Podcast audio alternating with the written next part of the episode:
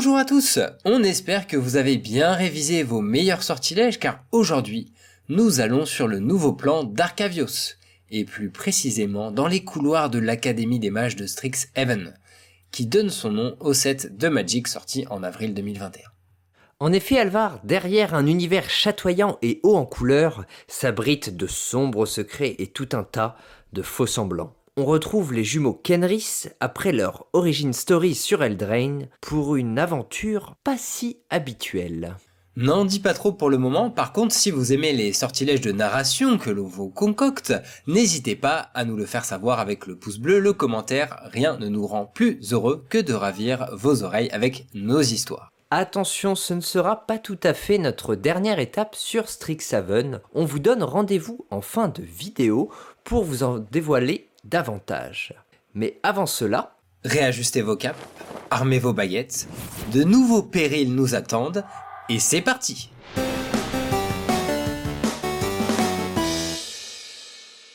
Durant une réunion du corps professoral harassante, le professeur Onyx prend une pause et déambule dans les allées du biblioplex, profitant du silence avant la rentrée des classes de Strixhaven. Dans cette grande école de magie, cohabitent cinq collèges, avec chacun une approche différente des études magiques. Les historiens de Fort Sapiens, les créatifs Prismari, les mathématiciens de Candrix, les éloquents Plume Argent et les Flestrefleurs à la fois portés sur la vie et la mort. La professeure Onyx enseigne pour l'académie de Flestrefleur justement, dont elle avait été élève jadis, sous une autre identité, que vous connaissez bien, celle de Liliana Vess. Personne ne l'avait reconnue, lorsqu'elle était venue proposer ses savoirs sous cette fausse identité. Cependant, il lui est agréable de pouvoir souffler un peu seul. Un tel rôle de composition est vraiment épuisant. Soudain, un bruit métallique trouble sa quiétude. Il provient d'un individu à l'aura violine malfaisante, le visage recouvert d'un masque de fer caractéristique. C'est un membre de l'Oric, une société dont les membres sont obsédés par les pouvoirs obscurs et la magie interdite. Une voix perce entre les étagères et l'arrivée de Shell Serfreux interrompt l'embryon de combat entre la puissante nécromancienne et ce mage aventureux qui disparaît presque aussitôt. Le doyen ne l'a même pas remarqué, tout occupé à retrouver le professeur Onyx et l'a ramener à cette réunion pour la préparation de la rentrée imminente. Comme chaque année, ce moment si particulier provoque quelques jours plus tard l'afflux de centaines d'étudiants d'horizons aussi divers que variés. Parmi ceux-ci, un duo aussi semblable que dépareillé, Rowan et Will Kenris, qui sont impatients de faire la découverte de Strixhaven, mais pour des raisons bien différentes. Si Rowan a soif de découvrir une vie dénuée de responsabilités loin des devoirs familiaux et avec des gens de son âge, Will compte bien mettre à profit ce voyage pour en apprendre plus sur leurs conditions de Planeswalker. Guidé par l'énigmatique Casmina sur Arcavios, le jeune Kenris ne peut s'empêcher de souligner intérieurement la drôle de coïncidence qui les a fait rencontrer la Planeswalker. Après leur transplanage inopiné depuis Eldraine, Garuk les avait suivis, puis leur avait enseigné durant quelque temps les rudiments de la vie de Planeswalker. Mais quelques jours seulement après que Garuk les eut estimés capables de survivre seuls dans le multivers, et les ait laissés choisir leur voie, Casmina était apparue sans coup férir. Bien qu'elle ne soit pas vraiment hostile hein, envers les jumeaux, cet étrange guide et sa chouette tout aussi mystérieuse semblent s'évertuer à mettre Will mal à l'aise par de petits gestes, par des regards insistants. Cette gêne disparaît complètement lorsque, au bout d'un certain temps de marche, Strixhaven perce l'horizon, dépassant toutes les attentes que pouvaient avoir les Sions royaux. Le domaine représente au moins la superficie de 5 châteaux d'Eldraine avec, lévitant en son centre, le fameux biblioplex. Au cours de leur voyage, Casmina fait naître chez le jeune Will un intérêt certain pour celui-ci, et le lieu semble à la hauteur de ses attentes. Quand ils arrivent à proximité, Casmina les abandonne en leur recommandant de rechercher Mavinda Finbeck, chargée de l'accueil des nouveaux élèves, alors qu'elle-même est appelée ailleurs. À l'arrivée dans ce monde bigarré et débordant de vie, Rowan amorce des interrogations sur Casmina, qui ne trouve pas d'écho chez son frère, estomaqué de ce déluge de couleurs et d'activités. Très vite, un regroupement très agité attire leur attention. Sous leurs yeux se déroule un duel opposant des élèves de Prismari à des élèves de Plume Argent, Will tente de ramener Rowan à toutes les démarches administratives qui les attendent, mais avant même qu'il ne s'aperçoive de quoi que ce soit, sa sœur intercède dans le combat pour punir un plumargent Rotor. Contraint, le fils Kenris la rejoint dans l'affrontement. Rompu aux arts du combat en duo, notamment grâce à leur passage sur le plan de Kailem, ils décident de répéter une manœuvre utilisée face à Vitrus et Gorm pour punir les arrogants blancs et noirs. Quelque chose cloche dans l'exécution de leur sort combiné cette fois. Au lieu d'épouser les lacets de glace de Will, les éclairs de Rowan, comme surchargés, les font éclater. Ils parviennent à défaire leurs ennemis, mais si le résultat suffit à la sœur, le frère est alerté. Un nouveau mystère vient de faire son apparition. Non loin de là, Liliana tente d'avertir Nassari, un doyen Prismari, et Lisette, une doyenne Flestrefleur, de la menace prégnante que peut représenter l'Auric, dont elle peut elle-même attester de la présence entre les murs. Le duel qui fait rage non loin de là enjoint les deux doyens à prendre à la légère ces avertissements, arguant que leurs élèves savent se battre, et ils se détournent de la professeure Onyx pour intervenir dans le combat. En les suivant, Liliana remarque les deux jumeaux blonds, et surtout les entend parler de Kylem. Kylem, un autre plan. Si les membres de l'école ne veulent pas se préparer à affronter les problèmes qui grondent dans son sein, la professeure Onyx saura où trouver du renfort. En arrivant dans leur chambre, Rowan demeure sourde aux alertes de Will concernant leur pouvoir, et cette mésentente cristallise une rupture entre eux. Si Will a à cœur d'enrichir son savoir, d'apprendre et de ramener plein de nouvelles connaissances à Eldraine pour aider son peuple, grand bien lui fasse. Mais Rowan aspire à autre chose vivre sa vie tout simplement sans que l'on exige constamment quelque chose d'elle. Casmina n'a rien perdu de cette discussion grâce à la chouette avec laquelle elle partage son esprit.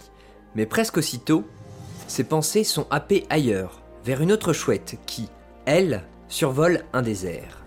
Elle y projette son esprit et aperçoit un homme, au port militaire, revêtu d'un uniforme écarlate, accompagné d'une renarde. Il se laisse arrêter et emmener par un groupe de sorciers eux vêtus de noir et au masque de métal.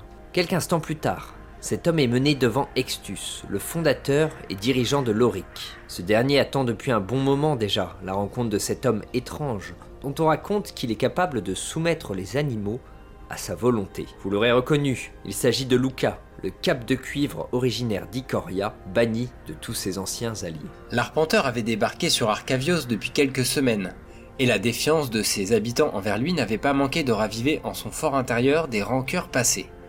L'hostilité des locaux avait régulièrement glissé des menaces au combat. Luca, ivre de solitude et l'estomac sur les talons, s'était souvent tiré de ces situations grâce à ses talents de breeder, en prenant possession des bêtes sauvages ou des animaux environnants. C'était durant son errance affamée dans les falaises désertées de proie qu'il avait rencontré une autre créature entre la vie et la mort, une renarde, coincée sous un tas de pierres, qu'il avait libérée avant de s'évanouir. Ce bienfait ne fut pas perdu car à son réveil, cette dernière lui avait rapporté quelques fruits pour se nourrir. Pour la première fois depuis le puissant félin ailé dont il avait voulu faire une arme sur Ikoria, il s'était connecté avec l'animal sans lui imposer sa volonté, redécouvrant une partie de son pouvoir trop longtemps délaissé. Suite à la consolidation de cette nouvelle relation, et partant des bribes d'informations qu'il avait captées ici ou là, il s'était engagé sur les traces de Loric. Il avait beau jurer qu'il ne les connaissait pas, on le rattachait à chaque fois à ce groupement.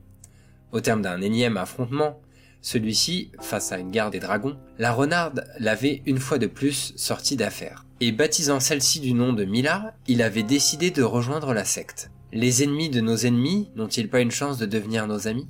Si c'est le hasard qui a amené Luca sur le plan où se trouvait Strixhaven, la démarche de Liliana est-elle beaucoup plus réfléchie? Anciennement élève de Flestre-Fleur, elle espère désormais que l'école, et plus précisément son académie de formation, abrite le secret pour rattraper son grand péché, la faute qu'elle n'arrive pas à se pardonner, le sacrifice de Gidéon, absorbant la malédiction qui lui était destinée. Pour cela, elle s'est résolue à confronter Bélédros, la fondatrice de la maison dans laquelle elle a fait ses armes, mettant de côté l'angoisse que lui procurent les ancêtres dragons depuis Bolas, et celle d'être reconnue par une des créatures dont la mémoire défie les âges. La dragonne refuse de lui partager ses travaux sur la réincorporation éthérique, celle-ci ne devant plus être appliquée à des humains. Résurrection et nécromancie, bien que parents, sont deux arts aux complexités très éloignées. Le refus de Bélédros n'entame pas sa détermination, et la professeure Onyx décide d'approfondir ses recherches, puisque cette première étape jusqu'au nid de la fondatrice Flestrefleur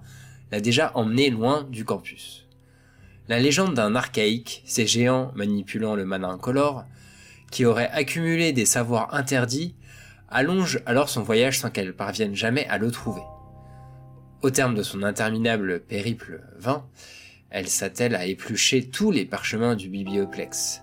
Mais là encore, aucun indice ne remonte à la surface. L'école semble ne pas vouloir lui livrer le secret pour ressusciter Gideon, sans compter que la menace de l'Oric se fait de plus en plus prégnante. Sur son trajet de retour vers l'université, elle avait vu des mages au masque de fer capturer un immense cerf immaculé. Une créature magique, sans réussir à intervenir, ni comprendre quel dessin d'Extus cet acte servait. Personne ne prend en compte le danger imminent. Elle se sent isolée face à ce terrible problème. Et comme une réponse aux inquiétudes qu'elle ressasse dans son bureau, c'est le moment où elle aperçoit l'aura étincelante de Rowan Kenris dans son costume Prismari, avec ses amis de Flestrefleur. Liliana ne sera peut-être pas seule finalement dans son combat contre l'obscurantisme. Les relations de Will et Rowan sont-elles irrémédiablement mises à mal par leurs études sur Strixhaven? Bien que les deux Sions se soient naturellement affiliés à la maison Prismari, Rowan passe beaucoup de temps avec ses amis du mana vert noir, tandis que Will est écrasé par son implication rigoriste dans les études. La chance d'étudier ici ne doit pas être gâchée, et cette pression voile l'esprit du jeune homme, l'empêchant de se préparer correctement au devoir du professeur Onyx. Sa rencontre récente avec l'étudiant de Force Sapiens, Quintorius, lui a permis de prendre un peu de hauteur vis-à-vis de leur distance avec sa sœur, et de réintroduire un peu de douceur dans son quotidien. Rowan accentue la distance avec son frère dont elle ne partage pas l'implication dans les études, et ce qui l'anime, ce sont Auvernine et Plink, ses camarades de Flestrefleur, avec qui elle passe tous ses temps libres au café. Ça, et la possibilité qu'elle guette de tout laisser exploser lors d'un de ces fameux duels desquels elle n'avait plus jamais pris part depuis celui du jour de leur arrivée. Plus d'une fois, les reproches de Will sur ses maigres résultats scolaires ont manqué de peu de faire exploser de fureur Rowan. Aussi, les deux se croisent peu. Ils passent des semaines qui ressemblent vite à des mois à ne pas se parler, à s'éviter. Cette tension sous-jacente s'exprime immanquablement lorsque les jumeaux se retrouvent enfin face à face durant le match de tour polo de Plume Argent contre Prismari. Will prend à partie Rowan sur son travail et pour réponse, l'électricité de la jeune mage crépite dans l'air, étouffée du tac au tac par la glace de son frère. Ce n'est que grâce à l'intervention du professeur Onyx que la situation ne dégénère pas, alors que Rowan ivre de rage crache que son frère aurait dû rester mort.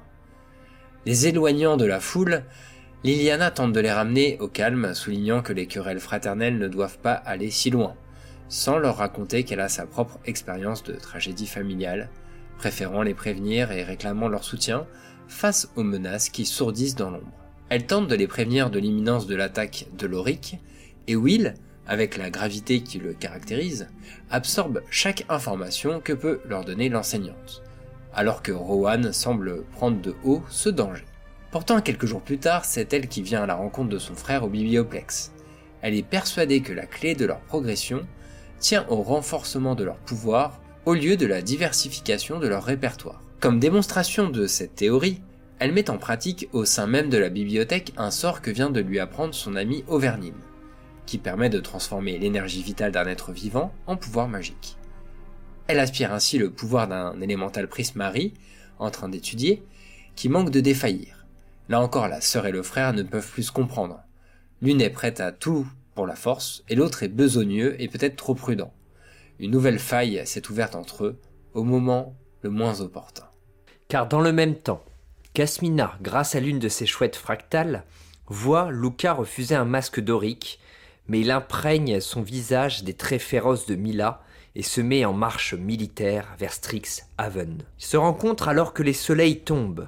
Les remarques de Casmina sur les anciens compagnons de Luca, qui laissent entendre qu'elle le suit depuis quelque temps, ne font qu'attiser la rage de l'ancien cap de cuivre, déjà furieux contre ceux qui, comme les anciens dragons, imposent leur vision du monde. Elle lui avoue qu'elle espérait le voir choisir l'autre camp, celui du bien commun, pas des intérêts personnels. En parallèle, elle domine le combat sans effort, faisant mordre la poussière aux soldats amers, tout en maintenant Mila prisonnière. Ce n'est qu'au dernier moment qu'elle comprend pourquoi les capacités combattantes du Planeswalker sont très en dessous de ce qui l'inspirait.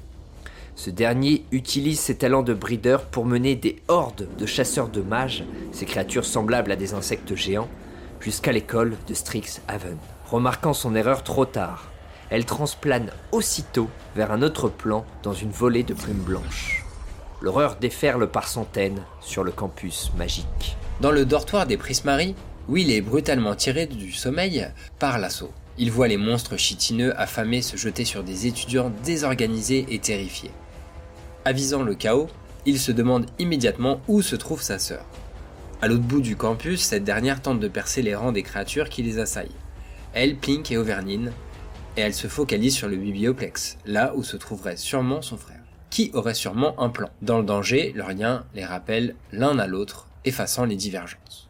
De leur côté, les professeurs sont sous le coup de la surprise, même Liliana qui n'avait pourtant eu de cesse de prévenir ses pairs de l'imminence du danger.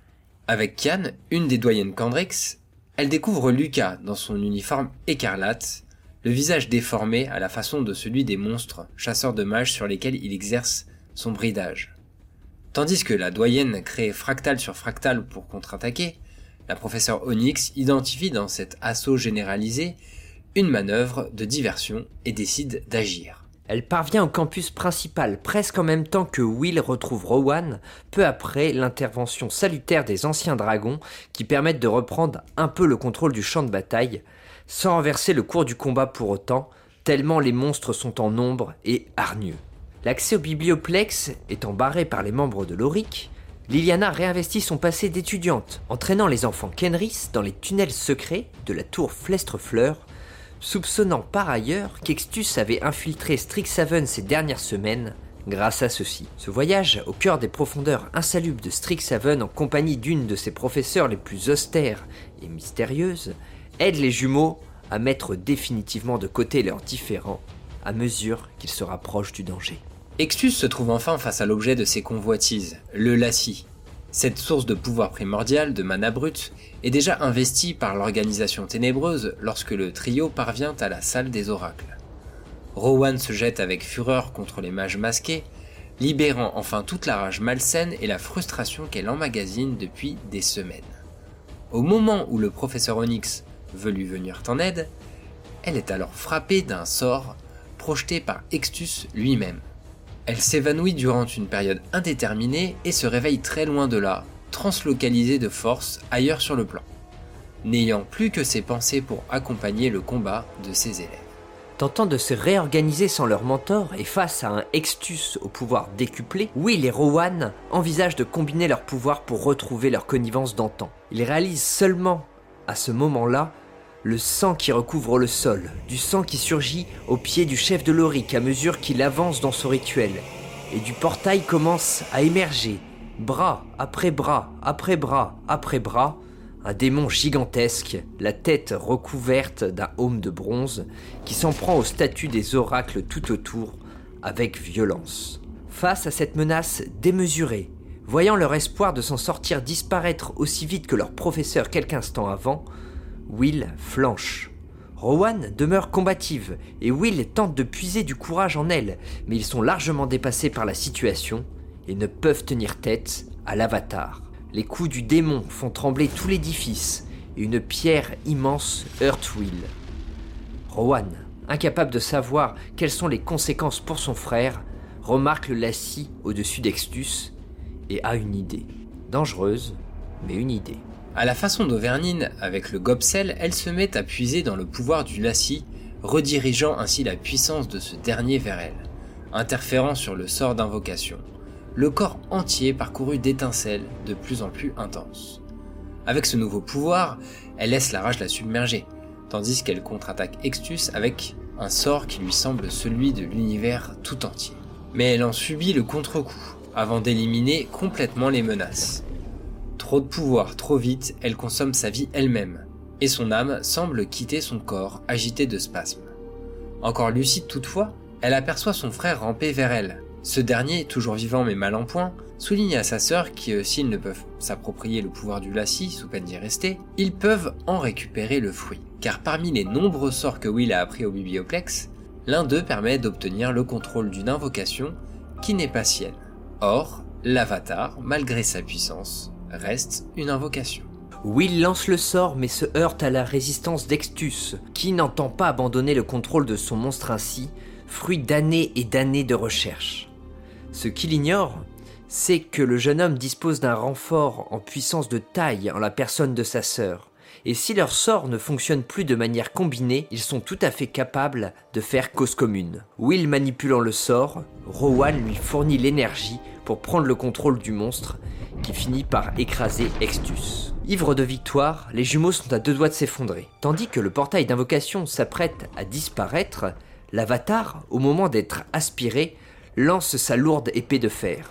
Rowan, encore sous le coup de la surcharge de puissance utilisée, est incapable de bouger. Will se jette pour la protéger alors que la salle s'effondre autour d'eux. Les doyens Nassari et Lisette les sortent in extremis de cette catastrophe, mais le bilan n'en est pas moins dramatique. En protégeant sa jumelle, Will s'est vu sectionner la jambe juste sous le genou, tandis que Rowan entend encore le lacis chantonner dans son esprit, comme une obsession, tandis que son corps est marqué du surplus de pouvoir. Plusieurs semaines plus tard, et malgré des soins poussés, les deux jumeaux portent encore les séquelles. Rowan est toujours épuisé de ce combat, tandis que Will doit apprendre à vivre avec une canne et une prothèse d'acier et de glace, maintenue grâce à des runes apprises par Quintorius. Néanmoins, cette terrible épreuve leur a appris à accepter leurs différences d'itinéraire, car ce sont les choix de l'un et de l'autre qui leur ont permis de triompher. Si Will est devenu le héros plutôt officiel avec son handicap, Rowan l'ignore, mais elle a elle-même obtenu une reconnaissance dans cette épreuve, l'attention de Casmina. Ceci a une autre origine qui s'est déroulée sur une autre partie du champ de bataille. Lorsque les dragons sont arrivés et ont commencé à décimer les chasseurs de mages, Luca avait relâché son contrôle sur ces derniers. Les monstres s'étaient alors retournés contre les membres de l'Oric, et le militaire s'était enfui, se cachait dans la nature avec Mila, et des membres de l'Oric survivants, perdant ainsi l'intérêt particulier que la Planeswalker Candrix nourrissait à son égard, peut-être déjà caché dans l'ozolite. Cela n'avait pas d'importance pour la mage à la chouette, car Rowan, et son frère éventuellement, apparaissaient comme un bien passionnant sujet d'étude. L'histoire avait changé aussi la vision des choses de la professeure Onyx. Une histoire dans laquelle elle n'avait pas eu un rôle d'actrice, mais celui d'une mentor. Comme Gideon, qui s'était forcé de lui montrer le chemin lorsqu'elle s'était jointe aux sentinelles, jusqu'à son sacrifice final. Elle doit désormais respecter ce qu'aurait été sa volonté et embrasser pleinement sa nouvelle vocation en abandonnant l'idée de le ressusciter. En charge du cours de nécromancie, abandonnant toute dissimulation, elle se présente à tous sous le nom de Liliane Aves. Eh bien, encore une sacrée aventure dans un contexte assez différent tout de même de ce dont on avait l'habitude jusqu'ici avec les murs de Strixhaven. Oui, contexte différent dû au sujet du set, l'école de magie, peut-être, mais aussi et surtout en raison des choix de narration de Wizard. Donc tu n'es pas exactement fan, hein, si je ne me trompe, euh, Quentin, sur ces dernières euh, storylines. Alors au moins, on n'a pas eu de Praetor et je trouve ça plutôt cool. Et Casmina euh, a un rôle beaucoup plus ambigu que ce à quoi on s'attendait. Euh, ça c'est plutôt cool. Et puis bah on voit clairement euh, que a priori c'était elle, hein, la fameuse Planeswalker euh, qui était dans l'Ozolite pour influencer Lucas. Mais tu as décidé en tout cas de nous en dire plus prochainement sur la façon dont Wizard a repositionné la partie histoire et notamment sa façon de la raconter, il me semble. En effet, la série des vidéos de Strixhaven sera complétée par deux vidéos en fait. La première sera sur un état du lore et euh, les histoires que je trouve euh, un petit peu sacrifiées euh, dans le nouveau modèle de narration qui a été adopté par Wizard et je vais tenter de vous expliquer pourquoi. La vidéo qui conclura Strix, qui répondra aussi au temps de calme dans le lore, parce qu'on va avoir Modern Horizon 2 avant la prochaine extension de cet été qui va être dans l'univers de Donjons et Dragons.